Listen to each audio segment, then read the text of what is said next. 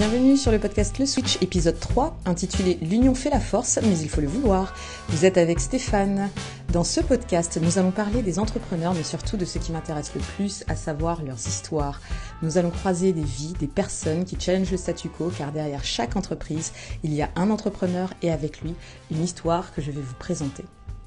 Inspiré du conte indien présenté par Vincent dans son podcast Conte-moi l'Asie, produit par Catalyseur Média, ce conte nous rappelle que l'union fait la force. Aujourd'hui, je vais vous parler d'un couple, d'un couple d'entrepreneurs. Nous allons les appeler Sam Nang et Sébastien. Elle est française d'origine cambodgienne, lui, il est du centre de la France, et ils sont tous deux les heureux parents de deux garçons et d'une école primaire internationale en Asie. Il y a 20 ans, Sam Nang, infirmière diplômée d'État, travaillait en hôpital et elle faisait plutôt des soins pédiatriques. Sébastien, quant à lui, n'était pas porté sur les études et, le bac en poche, se lance rapidement dans la vie professionnelle. Il enchaîne les petits boulots et à force de rencontres, il finit par trouver une certaine stabilité en faisant du merchandising pour une petite enseigne. Il a la voiture, le salaire, les tickets resto, mais très vite, il en veut plus. Un ami, dont le frère monte sa société dans le textile, lui recommande de racheter sa voiture de fonction et de venir travailler dans la société de son frère. Sébastien voilà une opportunité. Il va vendre avec eux des collections de vêtements à la grande distribution. Eh bien, il fera ça pendant 4 ans avant de partir pour le Cambodge, la terre d'origine de sa femme. Avant de venir au Cambodge, Sam Nang, quant à elle, avait en tête d'être plus polyvalente dans son métier d'infirmière. Et c'est après des vacances qu'elle euh, découvre pour la première fois le Cambodge. Et elle se dit qu'elle mettrait bien ses compétences à disposition des hôpitaux du pays. Elle tombe sur une annonce de l'hôpital français local proposant un poste d'infirmière responsable d'un service qu'il souhaite créer. Elle saute sur l'occasion et postule. Les entretiens se passent tellement bien qu'ils la veulent et ils la veulent maintenant. Autant dire que c'est la panique. Elle et Sébastien doivent se préparer à tout quitter. Ils sont prêts, mais ils ont quand même besoin de quelques mois. Les ressources humaines rappellent Sam Nang pour se rétracter.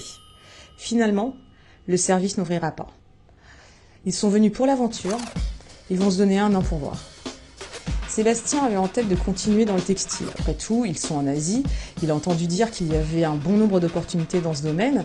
Il avait dans l'idée d'être plutôt un agent multicarte et de proposer ses services pour des entreprises françaises désireuses de sourcer sur place et pourquoi pas d'avoir un contrôleur qualité.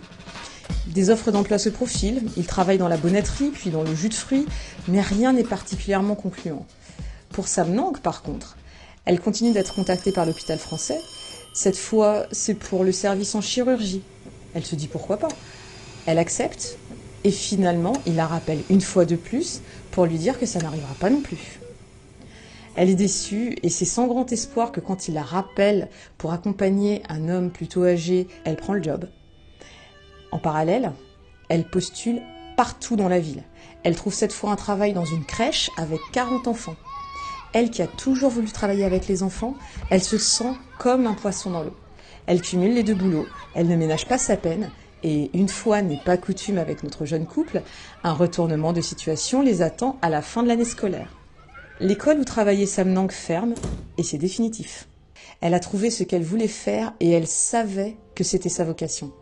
Elle veut travailler avec les enfants, elle veut travailler avec les tout petits. Ils sont au pied du mur, ils ne veulent pas rester sur un échec, ils n'ont rien à perdre. Ils décident tous les deux de rester et de monter une crèche. Ils ont 8000 dollars en poche, l'ouverture se fera en septembre.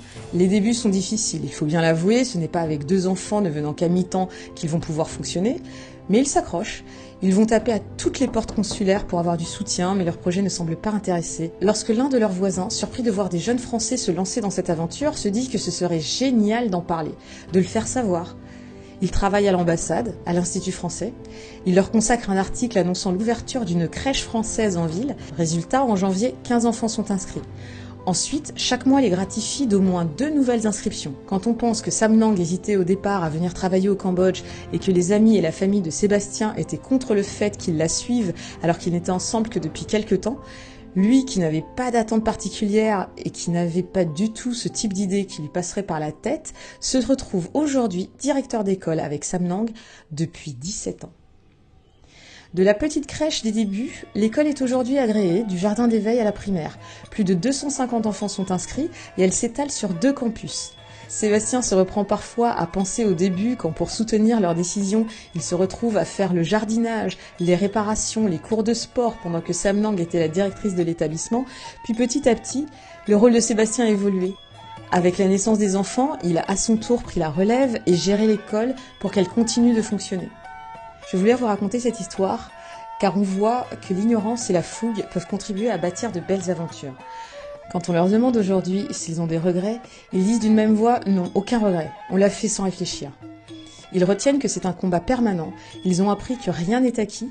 Pour eux, c'est aussi des sacrifices. Ils ont été prêts à habiter à l'école pour économiser des loyers avec leurs deux enfants. Ils ont continué au-delà de la crèche, car pour eux, ce n'est pas leur école, c'est celle des parents qui voulaient que leurs enfants restent là. Aujourd'hui, c'est ému qu'ils ont vu ces enfants grandir et pour la première fois pour certains passer le bac avec mention. S'il y a un message qu'ils souhaiteraient passer, c'est que l'adage quand on veut on peut est vrai, mais il faut vraiment le vouloir. Le fait d'être deux a été important pour eux. Ils ont construit leur vie ensemble autour de ce projet, ce qui a renforcé leur lien. Le switch arrive avec la perte successive des opportunités qu'ils avaient. Ce moment où ils décident de se lancer car ils n'ont rien à perdre. Dans un sens, c'est ce qui leur donne la force d'essayer et de prendre leur destin en main.